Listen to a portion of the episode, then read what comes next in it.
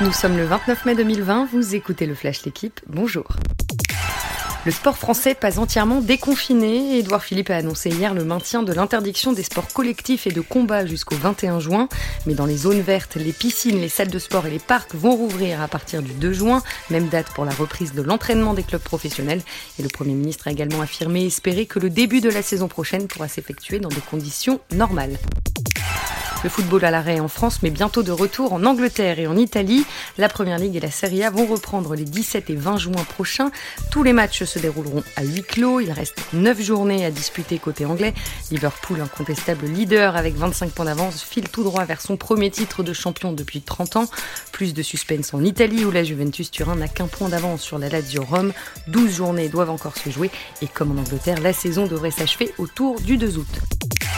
Mamadou Sakho pisté par l'Olympique lyonnais. Le défenseur central de 30 ans est l'une des priorités du club pour le mercato.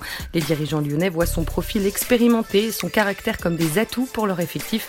Mamadou Sakho, formé au PSG, parti en 2013 à Liverpool et qui évolue à Crystal Palace depuis 3 ans.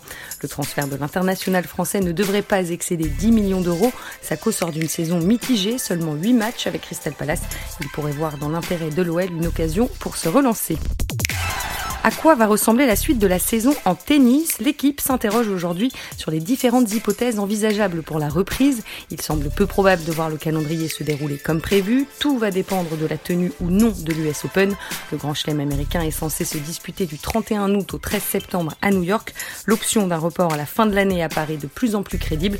La saison reprendrait alors en septembre avec une mini tournée sur terre battue suivie de Roland Garros à la fin du mois. Merci d'avoir écouté le Flash L'équipe. Bonne journée.